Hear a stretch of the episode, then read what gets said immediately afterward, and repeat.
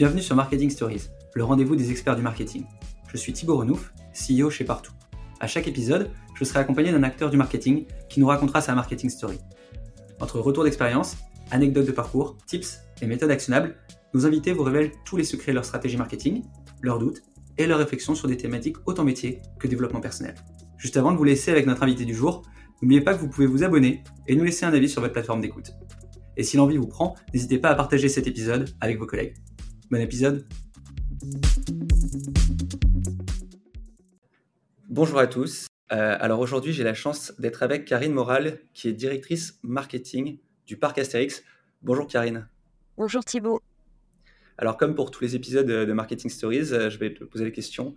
Euh, est-ce que tu peux te présenter? Oui, donc je m'appelle Karine Moral, je suis actuellement directrice marketing du parc Astérix depuis 2014. Euh, et, ton parcours euh, avant ça, est-ce que tu peux nous raconter un peu comment tu en es arrivé à être directrice du marketing du parc Astérix, qui est un, poste euh, particulier? Enfin, c'est un poste que pas mal de, personnes aimeraient, notamment plein d'enfants qui rêveraient de devenir. oui, alors brièvement, en fait, moi j'ai démarré ma carrière dans l'industrie musicale. En fait, j'ai commencé chez Universal Music dans des projets qu'on appelait spécial marketing. Donc, il s'agissait notamment de, faire toutes les compilations musicales de l'époque. C'était très en vogue à l'époque, tout ce qui était compilation musicale. Donc, je m'occupais de ça. Après, je suis partie chez Sony Music, où là, je m'occupais d'un catalogue d'artistes au national et à l'international.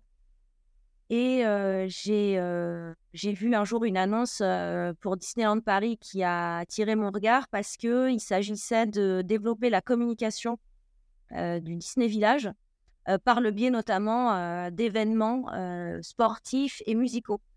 Donc ça m'a intriguée, j'ai postulé et j'ai été retenue pour pouvoir développer toute la partie événementielle en lien avec tout le relationnel que j'avais dans l'univers de la musique. Donc c'est vrai que j'ai fait ça quelques années avant d'évoluer sur d'autres postes plus marketing, mais toujours pour le Disney Village. Et jusqu'à finir responsable marketing du Disney Village. Ok. Et, le, choix ensuite euh, d'aller vers le parc Astérix, euh, est-ce que tu peux nous raconter un peu euh, comment, pourquoi tu as fait ce choix? Bah, En fait, j'ai été donc appelée pour, pour aller au parc Astérix donc en 2014, hein, oui c'est ça, pour y développer en fait l'équipe. C'était une plus petite équipe qu'elle n'est aujourd'hui. Il y avait tout un travail à faire sur le repositionnement de la marque. Euh, et donc, j'ai été appelée pour. on était deux hein, à l'époque à, être appelés pour faire ça. Donc, on a, créé une équipe en fait à deux. Enfin, on a développé l'équipe. Hein, il, y en avait, y avait déjà une petite équipe en place. Et, donc, voilà, le challenge était super intéressant parce qu'il il y avait tout un travail sur comment on fait passer le parc Astérix d'un parc plutôt régional à la journée à un parc national où on peut y passer plus de temps. Ok. Est-ce que tu peux nous parler un peu des, différentes activités du parc Astérix? Parce que je pense que les gens connaissent majoritairement le parc en lui-même, mais c'est quoi un peu vos lignes de revenus Comment vous faites de l'argent aussi au, parc Astérix? Alors, majoritairement, l'activité principale, c'est évidemment on est un parc à thème et un parc d'attractions. Donc, on a 50 attractions et spectacles. Donc, ça, c'est les gens viennent pour faire les attractions du, parc Astérix, ça c'est logique. Depuis quelques années, on a développé l'hôtellerie. on avait un, hôtel, l'hôtel des Trois Hiboux, et on a développé deux nouveaux hôtels, donc la Cité Dieu et les Quais de Lutèce, qui sont respectivement un 3 étoiles et un, et un 4 étoiles. Donc maintenant, on a 450 chambres. Et c'est vrai que ça nous a permis de nous positionner comme une destination de court séjour. Donc l'hôtellerie, c'est une partie importante. On a une troisième partie en lien avec l'hôtellerie qui est le MICE. Donc le MICE, c'est tout le, tout le business des conventions et séminaires. Ça, c'est quelque chose qui est très important maintenant chez nous. Et on a les structures adaptées pour développer ça. Karine, pour la, petite histoire, j'ai vécu le parc Astérix des deux manières parce que moi, j'étais, je suis allé plein de fois au parc Astérix comme tout, tout parisien et on a organisé le séminaire de partout euh, l'année dernière, le Partout Tatis, pour la blague, avec deux os. où on a privatisé. Donc, j'étais au 3 Hibou, on a privatisé les attractions. Et bah, pour tous ceux qui nous écoutent et, qui veulent organiser leur séminaire, c'était une expérience assez incroyable puisqu'on avait privatisé une partie du parc pour, le, pour deux jours. et oui, c'était très sympa. Et donc, c'était une de mes questions quelles étaient les typologies aussi de personnes qui venaient. Donc, il y a aussi du B2B, comme tu le disais. Oui, alors il y, a, une grosse, y a une grosse partie de B2B. Hein, donc il y a toute cette activité MICE qui, bah, euh, qui se développe de plus en plus parce que c'est vrai qu'on est quand même un lieu assez atypique. Nos hôtels sont au cœur de la forêt. Euh, les gens peuvent privatiser des attractions, privatiser tout le parc s'ils le souhaitent. Enfin, c'est vrai que c'est vraiment très sympa. Enfin, les séminaires ont vraiment beaucoup de succès chez nous. Euh, dans la partie B2B, on a aussi toute la partie arbre de Noël, par exemple. Donc, à partir du mois de novembre, euh, le parc est privatisé pour les comités d'entreprise euh, pour euh, organiser leurs arbres de Noël. Donc ça, c'est aussi une grosse partie.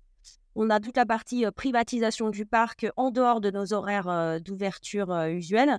donc, tu as pas mal d'entreprises hein, qui privatisent le parc en soirée. Et là, sans parler de séminaires, hein, ils le privatisent pour leurs salariés.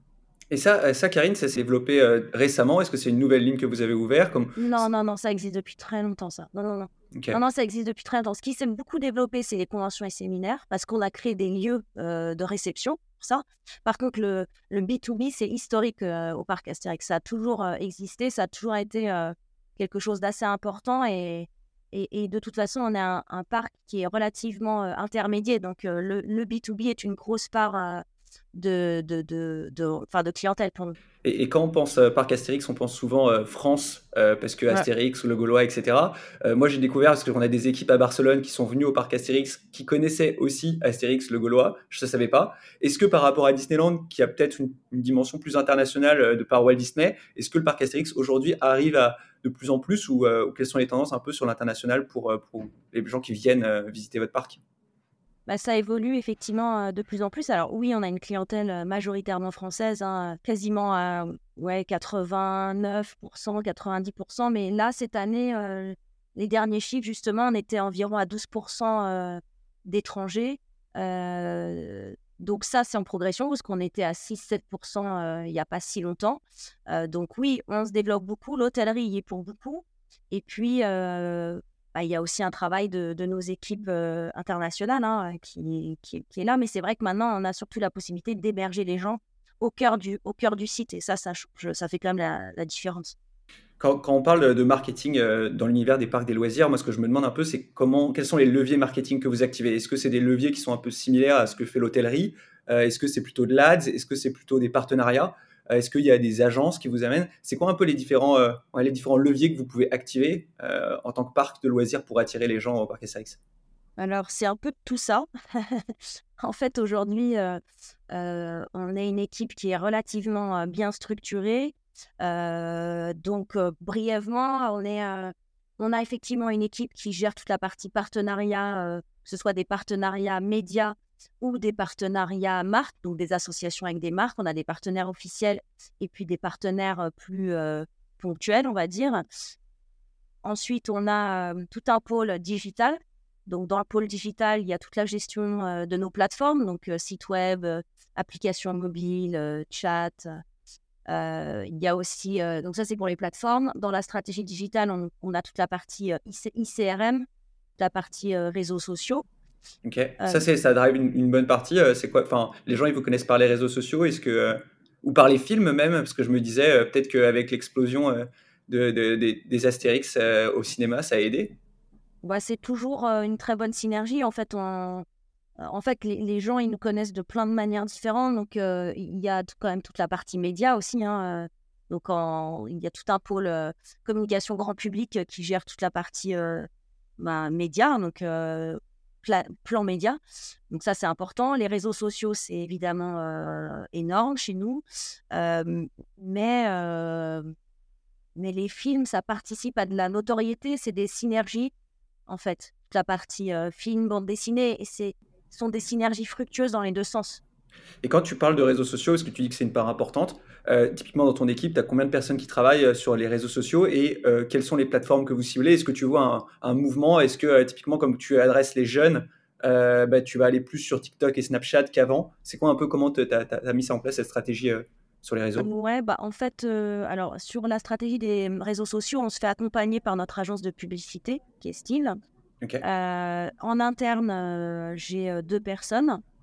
Donc, c'est pas énorme. C'est pour ça qu'on on doit se faire accompagner en parallèle d'une agence, bah, ne serait-ce que pour construire nos plannings éditoriaux.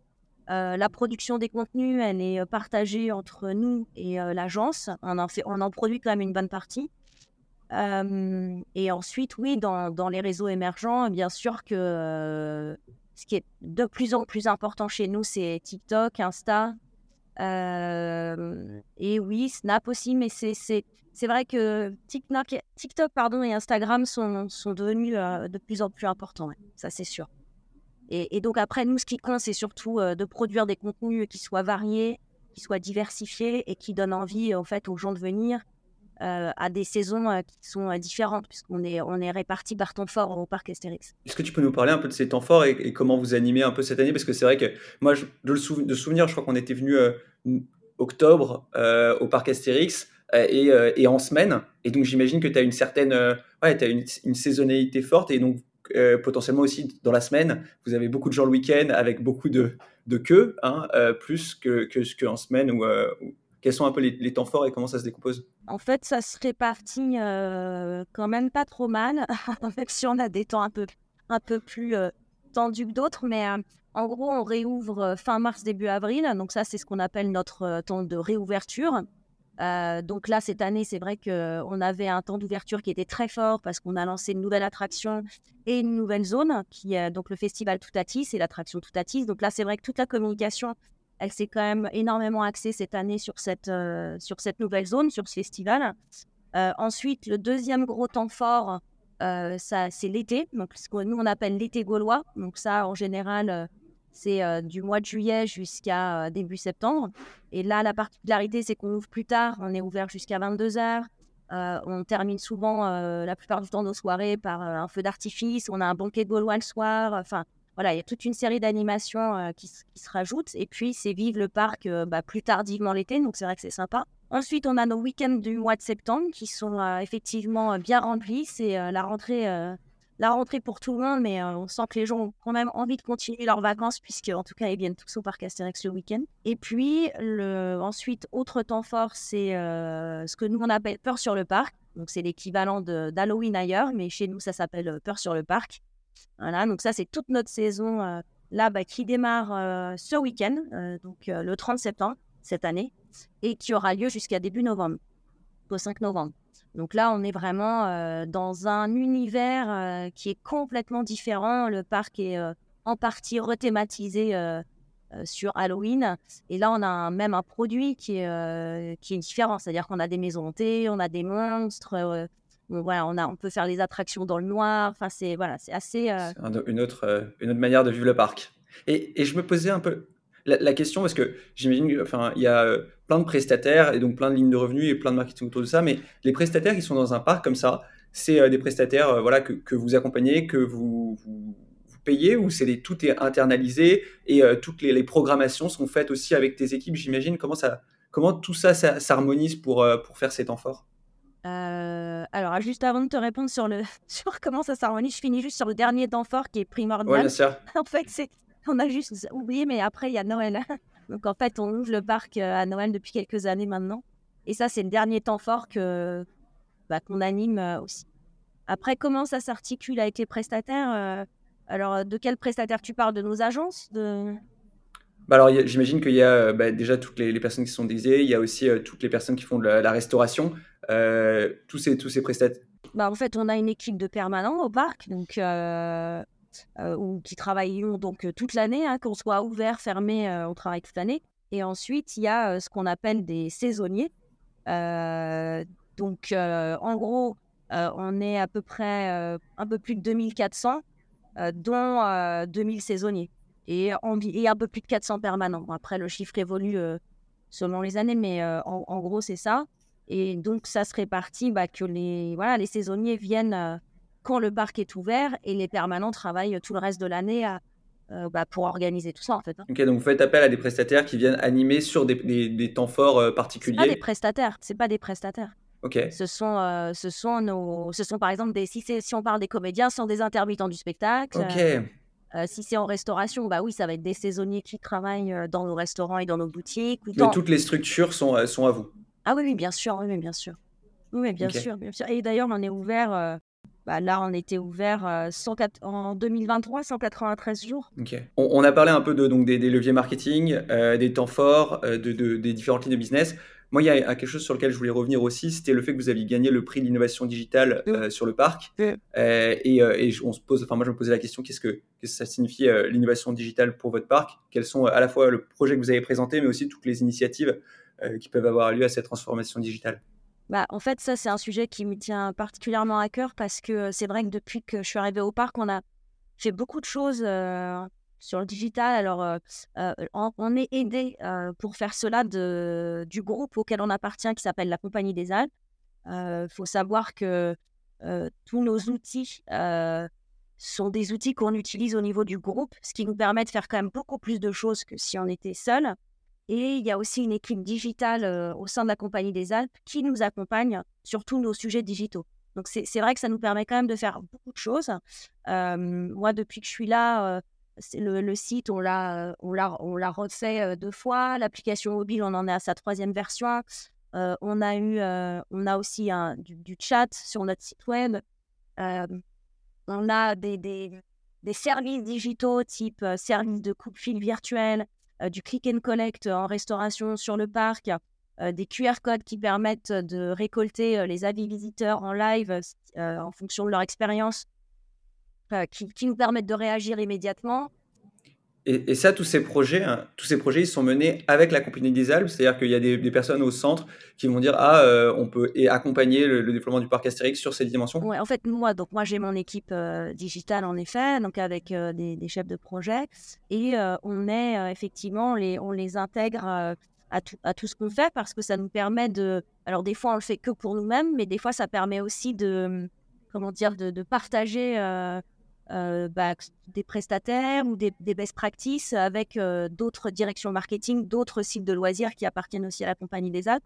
Donc c'est vrai que si on peut faire pour euh, plus qu'un seul parc, bah, tant mieux. Après, c'est pas forcément le cas. Hein, est-ce que tu peux nous dire un peu euh, enfin, euh, comment est structurée la compagnie des Alpes Parce que je pense que les gens qui nous écoutent connaissent euh, très bien le parc Astérix, c'est peut-être un peu moins bien les différentes entreprises qui font partie de cette, cette, cette immense. Alors, nous, nous dans la, donc, la partie loisirs de la compagnie des Alpes, parce que la compagnie des Alpes, c'est à la fois la gestion de certains domaines skiables et la gestion de, de, sites de loisirs. Et donc, effectivement, dans les sites de loisirs qui appartiennent à la compagnie des Alpes, il y a le parc Astérix, il y a le Futuroscope, il y a tous les parcs Walibi donc même ceux qui sont en, donc en Belgique, en Hollande, Rhône-Alpes notamment. il y a France Miniature, il y a le musée Grévin, il y a Chaplin's World. voilà, j'espère que j'oublie personne. Mais On pourra mettre en commentaire au pire. Et, donc toutes, toutes, ces personnes se partagent potentiellement des bonnes pratiques qui sont en partie pilotées par le central, c'est-à-dire la compagnie des Alpes pour, par exemple. C'est pas vraiment piloté par le central, c'est pas comme ça. En fait, il y a juste il y a une équipe digitale avec des experts qui, nous accompagnent sur nos sujets. Donc ça peut être euh, euh, nous accompagner sur un appel d'offres, euh, ça peut être nous accompagner sur l'analyse de la performance digitale de nos campagnes, sur l'analyse digitale de nos performances de plateforme. Ça va être vraiment un accompagnement un peu comme une agence qui serait externalisée et qui, qui, est, qui a un rôle d'expert et qui nous accompagne, mais qui en aucun cas ne prend les décisions à notre place ou ne pilote. Et, ils, ont, ce rôle pour euh, les différentes euh, divisions marketing euh, des, autres, des autres sites de loisirs. Et ça nous permet aussi d'avoir des outils en commun, typiquement pour, pour notre CRM, par exemple. Le, data lake, il est, il est au sein de la Compagnie des Alpes. Notre data lake, il n'est pas au parc Astérix. Voilà. Et c'est un outil groupe. Ok. Et, la question que je me posais aussi, et je ne sais pas à quel point euh, on peut en parler, c'est est-ce qu'il y a de la concurrence entre euh, ces, différents, euh, ces différents parcs, ces différentes activités Et quelle est la concurrence du parc Astérix aujourd'hui? C'est qui un peu, vous dites, ah, il faut qu'on fasse mieux que. Non, en fait, c'est c'est plutôt une très très saine émulation entre nous. On n'est pas. On est. On est concurrents en ça que on est tous des sites de loisirs, mais j'ai envie de dire au même titre que mon concurrent peut être Center Parks, peut être la Villette, peut être le cinéma. En fait, on est une sortie loisir. Donc à partir de là, tout ce qui est sortie loisir peut être considéré comme de la concurrence. Et en fait, quand les parcs d'attractions vont bien, on va tous bien. Enfin, c'est plutôt une saine émulation. Donc, entre nous, on est plutôt dans le partage. On a, on a des réunions tous ensemble de façon assez régulière dans l'année, où on est là justement pour partager ce qu'on fait, ce qui marche, ce qui marche pas. donc, non, je trouve que c'est une grande, grande force de la Compagnie des Alpes. J'ai jamais connu ça avant. Et vraiment, je trouve ça fantastique. Donc après, bien sûr qu'on a est un domaine où il y a de la concurrence. Mais honnêtement, hein, si Disney marche bien, on marche bien et vice-versa. En fait, c'est c'est plutôt sain et les gens ne se contentent pas d'aller dans un parc de loisirs. En général, ils en font plusieurs et si c'est pas cette année, ce sera l'année prochaine. Est-ce que tu échanges encore avec des personnes de Disney? Vous partagez des, idées, des choses? Ouais, ça arrive que ça arrive qu'on se contacte en fait avec certaines équipes pour échanger sur l'utilisation de certains outils, sur des sur des manières de faire, etc. Oui, c'est arrivé. Hein, pas, il faut pas dire, c'est pas ultra fréquent, mais bien sûr que c'est arrivé. Et qu'est-ce qui, toi, dans ta réflexion, donc on parlait de digital, c'est quoi un peu les secteurs, les sociétés que tu regardes en te disant ça, ça m'inspire? Est-ce que tu regardes, je sais pas, Accor en te disant ok, ils ont développé tel truc ou, ou Disney ou d'autres? Et enfin, comment tu, tu, tu, tu trouves tes idées pour améliorer? Parce que le pass coupe fil, je pense que c'est une très bonne idée que vous avez développée. Est-ce qu'il y a d'autres idées que tu vois que tu as, un peu pris sur, sur des, autres secteurs? En fait, euh, oui. Alors pour, bah, pour en revenir au prix, parce qu'on n'a pas fini sur le prix euh, de là le, dernier prix. Oui, bien sûr, le prix digital. Parce qu'en fait, c'est quand même en lien effectivement avec euh, avec ce qu'on regarde. Alors on est quand même accompagné de notre agence de publicité qui fait une veille pour nous et donc on regarde un peu tout ce qui se passe partout. J'ai on regarde, oui, bien sûr qu'on regarde ce que, ce que fait Disney, on regarde ce que font euh, pour Aventura. Enfin, euh, en fait, oui, on regarde. De toute façon, quand on lance des projets, on regarde ce qui se fait un peu partout. Donc, c'est de l'inspiration, mais je, il ne s'agit pas d'aller copier ce que fait le voisin, mais c'est plutôt non, inspirationnel. Et là, typiquement, euh, bah, sur le prix qu'on a gagné, donc c'était en lien avec le métaverse. Donc, c'est vrai que c'était des sujets, bah, c'est des sujets qui reviennent un peu partout, dans un peu tous les secteurs. Et, et nous, on se posait quand même la question, quand, c'est vrai que quand Steve nous a dit, euh, voilà, il y a plusieurs possibilités euh, pour faire connaître la nouvelle euh, zone du festival Toutatis l'année prochaine. on vous propose plusieurs idées. Et c'est vrai que avec notre directeur général adjoint, donc Guy Vassel, qui est la personne avec laquelle je travaille en étroite collaboration depuis toutes ces années, c'est vrai que pour nous, ça a été une évidence. On s'est dit, mais oui, mais en fait, pour faire un dispositif qui soit à la hauteur de cette nouvelle zone, qui est quand même le plus gros investissement du parc Astérix depuis le début, il faut qu'on ait quelque chose qui soit innovant. Euh, donc oui, on pourrait faire un énième OPS euh, euh, dans Paris, etc., etc. Mais allons sur quelque chose de plus innovant. Et donc c'est vrai que l'idée du métavers, ça nous a carrément séduit. Et donc on est parti dans cette idée-là et on a développé, en fait, on a développé la zone du festival Toutatis dans Roblox. Donc on a créé l'univers de notre de notre festival, on a recréé pour créer un pont en fait entre le virtuel et le réel faire passer les gens du, du virtuel au réel. Donc ça nous a pris huit mois. et on est, voilà, on est super content du résultat. Et je pense que bah, ce prix-là, on a, on a gagné le grand prix de l'expérience client de stratégie. On a gagné deux prix or. Est-ce que, Karine, est-ce que tu peux expliquer le, parcours client Comment, comment si moi demain je veux faire l'expérience de, de, ce métaverse du parc Astérix, comment je le vis? Alors en fait, c'était c'est vrai que ça a fait partie du lancement. Hein. C'était une, c'était une campagne de communication au niveau du, lancement. Alors, évidemment, le, jeu dans Roblox existe toujours. Mais c'est vrai que toute l'activation, elle s'est décomposée en plusieurs phases. Il y a eu euh, euh, une phase, en fait, un peu de, teasing avant l'ouverture du parc. En fait, on a invité euh, des gamers et influenceurs à venir tester le jeu sur site. Donc, on a installé nos ordis, etc. toute une série d'ordinateurs pour qu'ils viennent jouer dans la zone au jeu Roblox qui n'était pas encore lancé. Et ensuite, quand, ils ont testé le jeu en fait euh, dans le parc, ils ont pu aller tester l'attraction au vrai euh, derrière euh, pour comparer en fait le virtuel et le réel. Et c'est ça qui était fantastique. Et comment ça fonctionne de, tester l'attraction en, réalité virtuelle? Ils ont un casque? ils ont, en fait, c'est des gamers. Hein, ils sont, c'est, c'est, c'est, des gamers. Donc en fait, ils sont avec leur casque devant un grand écran. Et puis, euh, ils étaient installés dans un, ce qu'on appelle un ray shooter. Donc, en fait, ils étaient installés dans l'attraction qui était reproduite à l'identique. Et ils devaient euh, tirer sur des cibles, mais qui étaient à la mode gauloise, hein, des poissons, euh, des boucliers gaulois, etc., etc.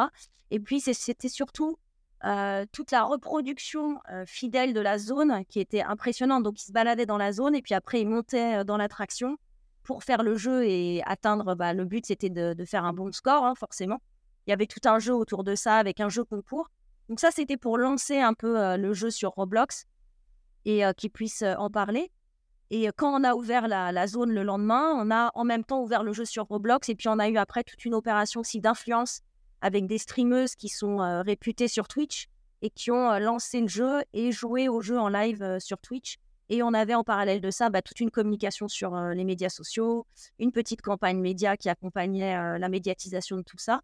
Et donc ça a duré en fait et on, on en est à plus de. En fait, le jeu continue, donc on en est à plus de 88 000 euh, personnes qui, euh, qui, ont été voir la map sur Roblox, qui est un super, super score sur Roblox. Trop cool. Et, euh, qu'est-ce qui a été les. J'imagine que l'activation a été la, clé du succès. Est-ce qu'il y a des choses que tu, que tu dis à posteriori, tu, tu referais différemment? C'est quoi un peu les enseignements que vous en avez tirés pour des gens qui nous écouteraient et qui se diraient. oui, le métaverse, il y a du potentiel et, j'aimerais mener un projet comme bah, ça? En fait, c'était un vrai pari parce que bah, ça n'a pas trop été fait avant de alors reconstituer comme ça zone. Alors ça peut être reconstitué tout un parc, hein, mais c'est énormément. Déjà là, on a mis huit mois, donc c'est vraiment beaucoup de travail hein, pour les équipes qui ont développé tout ça.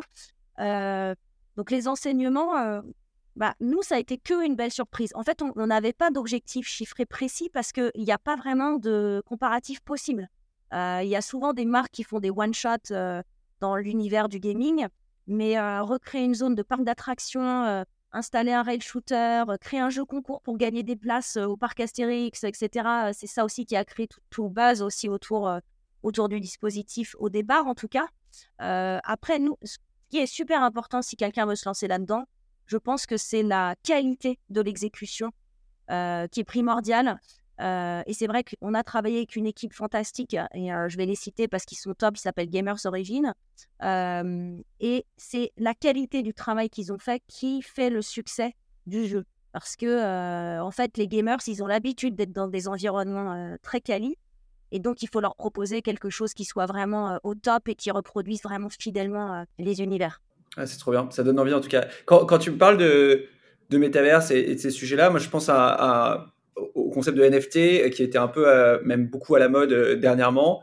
et je, me je me disais, dans la relation à la communauté que vous avez au parc Astérix, est-ce que vous avez des relations qui peuvent s'appuyer sur des NFT Est-ce que c'est des choses que vous avez déjà regardées Est-ce que c'est NFT est lié un peu au métaverse et donc je... Non, on n'a pas utilisé ça encore. Non, non, non. ne peut pas être partout.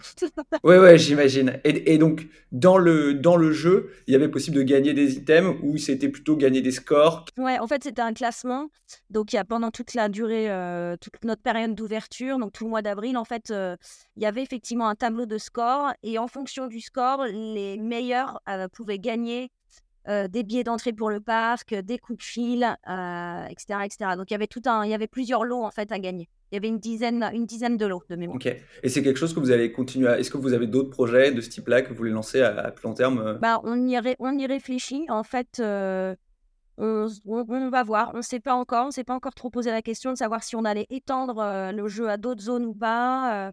Est-ce qu'on pourrait mettre à jour ce jeu et comment Là, c'est tout prêt en fait. Hein, le jeu a été lancé début avril à l'ouverture du parc. Et là, en fait, les chiffres continuent de progresser parce qu'en fait, on a dans le parc, dans, au sein de la zone, on a des QR codes sur des panneaux notamment d'affichage où les gens peuvent scanner le QR code, atterrir sur le jeu Metatoutatis et du coup peuvent continuer de jouer notamment dans les files d'attente. En fait. Ah, trop bien. Donc, ce qui est bien, c'est que ça permet aussi aux gens de patienter euh, dans, dans, nos, dans nos files d'attente. Et donc là, ils jouent en fait euh, en virtuel en attendant de faire l'attraction en réel. Ça, c'est simple. Trop bien. Et, le Futuroscope, euh, il, réfléchit déjà ou, ou vous êtes... Ah, je ne sais pas. Faudra leur demander. Il y, a un autre prix que vous avez gagné autour de l'expérience client, notamment sur la, la, première place du classement dans la catégorie hôtellerie et voyage. Est-ce que tu peux nous dire comment vous en êtes arrivé là Ce sera un peu le dernier sujet que je voulais à aborder avec toi sur l'expérience client, qui est un sujet, nous, qu'on regarde beaucoup chez Partout et, euh, qui est aussi quelque chose euh, d'important pour vous Alors, euh, c'est vrai qu'on était très fiers d'avoir ce prix. En fait, alors pourquoi bah Pourquoi je, pense que ils ont dû estimer qu'on avait un parcours client qui était cohérent. c'est vrai qu'on travaille depuis pas mal d'années à rendre ce parcours le plus fluide possible et voilà, et, sans que tous les points de contact en fait clients soient, soient cohérents entre eux et, que le parcours soit fluide. Donc en fait, nous, comment on le réfléchit Il y a toute la partie avant visite, la partie pendant visite et la partie post visite des, visiteurs. Et, en fait, chaque, chacune de ces étapes est réfléchie avec, avec des leviers différents. Donc, si on est sur l'avant-visite, on va travailler principalement la partie site internet, qui est quand même la vitrine, notre vitrine. on va travailler la partie centre de contact. Hein, le centre de contact, c'est un point important chez nous. C'est quand même eux qui gèrent la relation client au, plus, au plus près. on a toute la partie ICRM en amont de la visite qui est assez importante. Donc, toute la partie préparation de visite, euh, la partie aussi e-conciergerie euh, avant le séjour. Hein, donc, euh, je pense que tout ça sont des leviers quand même importants où on est en lien avec le client avant qu'il arrive. Après, toute la partie pendant la visite, c'est là que l'application mobile est très importante parce qu'elle permet de faire pas mal de choses sur le parc, de s'informer en temps réel des horaires, des temps d'attente, de pouvoir commander son repas, de pouvoir utiliser les coupes-fils. Et Karine, ça, ça m'intéresse beaucoup. Cette application mobile, elle est arrivée il y a combien de temps? Parce que j'ai l'impression que... Enfin, moi, quand je suis arrivée au parc, donc il y a 9 ans, il y avait déjà une application mobile. C'était, c'était le début. Euh, je crois que c'était à peu près... Je, il me semble que c'était une des premières applis, donc en 2014. Et après, moi, peut-être deux ans après, je l'ai refaite. Et en fait, c'est, une application mobile, c'est quelque chose qui doit être en tout, le temps en évolution en fait. Donc c'est, on est en mode test and learn, on essaye des choses, on essaye aussi de, on a des études, hein, des enquêtes de satisfaction sur le parc, donc on essaye euh, de voir euh, ce qui manque aux gens, qu'est-ce qu'on pourrait y rajouter. Donc euh, on est tout le temps. Qu'est-ce que vous avez rajouté dernièrement? Parce que là, on a rajouté la géolocalisation de sa voiture, retrouver ma voiture quand je sors du parc. C'est vrai qu'on a des grands, on a des grands parkings. on, travaille avec le, parc Disneyland aussi, avec le parc Astérix, et euh, on a eu un problème de parking sur Google Maps euh, il y a un an euh, qui était mal placé et ça a été une catastrophe pendant un mois parce que les gens, c'était un kilomètre et ça a créé des embouteillages. Donc je, sais que retrouver sa voiture dans un parc pour avoir eu pas mal de discussions ensuite avec Google, c'était compliqué, mais j'imagine que c'est un sujet. Ouais, donc ça, c'est ça, c'est un sujet. Donc, par exemple, retrouver sa voiture, ça, c'est quelque chose qu'on essaye d'améliorer. Hein. C'est très difficile hein, d'être d'être parfait sur ce sujet-là. Toute la partie géolocalisation, donc comment je me rends d'un point à un autre, ça c'est vachement important pour les gens. Euh, donc ça, ça a été développé euh, voilà, de, dernièrement. Après, toute la partie euh, comment on améliore, et ça c'est encore un travail, hein, c'est vraiment du test and learn, comment on améliore nos cartes, comment les gens s'y retrouvent dans les filtres, comment c'est vraiment comment rendre l'information la plus euh, facile possible et la plus accessible possible et en temps réel. Et, en temps réel. et comment ça vous faites pour avoir euh, la, queue en temps réel? C'est euh, remonté dans l'application par des géolocalisations ou c'est Non, non, ça c'est alors c'est tout un système dont je ne rentrerai pas dans la technologie aujourd'hui. Mais effectivement, c'est un système qui est centralisé au sein du parc et qui fait remonter l'information via des serveurs et qui euh, se réactualise euh, en permanence. Et juste pour l'application mobile, est-ce que vous suivez par exemple un nombre de téléchargements? Est-ce que quel est à peu près le, taux de téléchargement? Est-ce que tu le vois qui augmente? Et est-ce que les gens ils gardent cette application et tu peux les réengager? Ouais, alors en fait, alors c'est c'est un chiffre qu'on essaie constamment de faire progresser parce que là, selon les périodes, on est entre on va dire entre 30 et 40% euh, d'utilisation euh, de l'appli. Donc, euh, c'est vrai que sachant que les enfants vont pas la, télécharger. Oui, voilà, exactement, exactement. Donc après, ça dépend un peu des périodes, mais en gros, c'est ça. C'est vrai que notre souhait, c'est que tout le monde l'utilise parce que c'est quand même là qu'on a le plus d'informations et c'est le meilleur compagnon de visite en fait. Donc après, est-ce que les gens la gardent?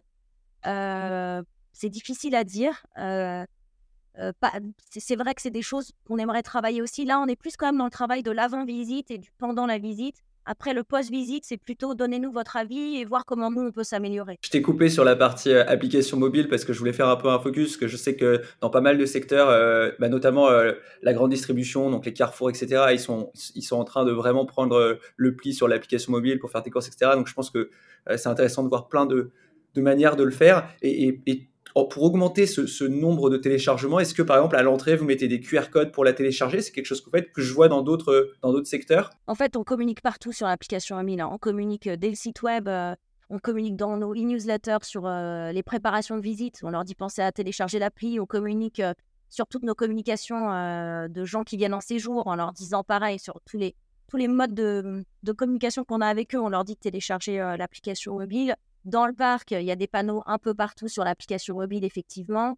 dès votre arrivée au parking, on vous parle de l'application mobile. En fait, en fait, tous les touchpoints sont, sont importants et sont bons à prendre parce que c'est juste que ça améliore clairement la visite. Et après, on a aussi créé des jeux à l'intérieur de l'appli. Donc là, aujourd'hui, on a deux jeux plus le lien vers Metatutatis aussi, qu'on peut retrouver dans l'appli. Je me doutais. ouais, bah ouais, qui permettent en fait aux gens aux enfants de patienter quand ils sont par exemple, en train d'attendre ou quand ils sont au restaurant. Enfin, c'est plutôt ludique. Et sur cette application, si euh, donc on parle de, cette expérience client pendant la visite, est-ce que j'ai la possibilité de contacter, euh, d'entrer en discussion avec quelqu'un, ou alors c'est en autonomie? Comment ça se passe? Oui, on, a une fonctionnalité et en fait, on s'est rendu compte que ça marchait pas super bien ça. Ok. Donc, euh, C'est ce qu'on appelle trouver ses amis et bah, parce que les gens, je pense qu'ils ont d'autres modes de communication. Ah, tu veux dire entre eux?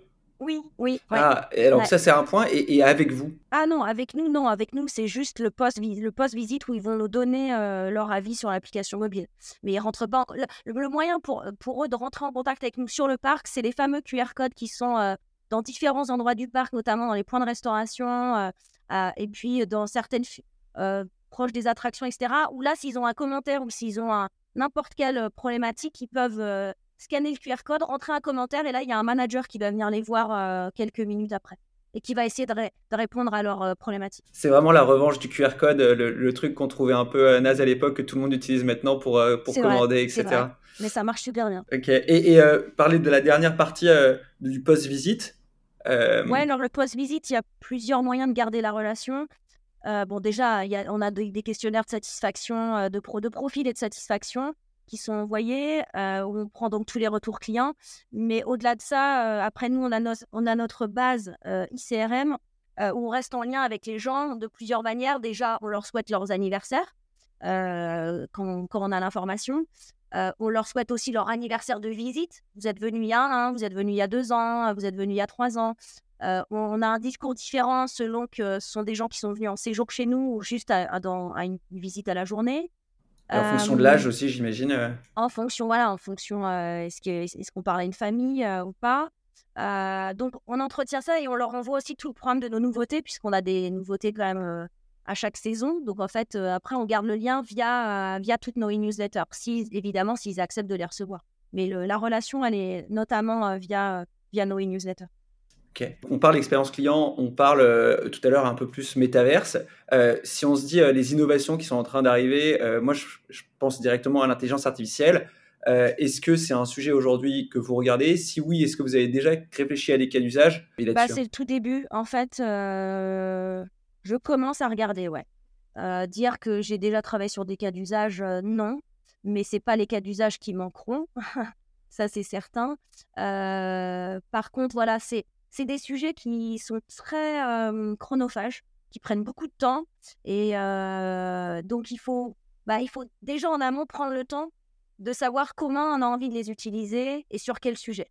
Et donc, pour l'instant, j'en suis que là. Donc, pour l'instant, je suis en observation et en, on va dire, en veille active. Je regarde. Mais j'ai pas encore lancé de projet sur. Mais c'est forcément des choses oui, qu'on regarde, c'est évident. Surtout que nous, on adore faire du test and learn, faire des POC. On est très POC. Alors, on fait un POC et puis, euh, et puis après, on se dit, bon, allez, là, on y va. Euh, c'est vrai que c'est, on a cette, cette agilité-là euh, au marketing du parc Astérix. C'est ça, c'est une force.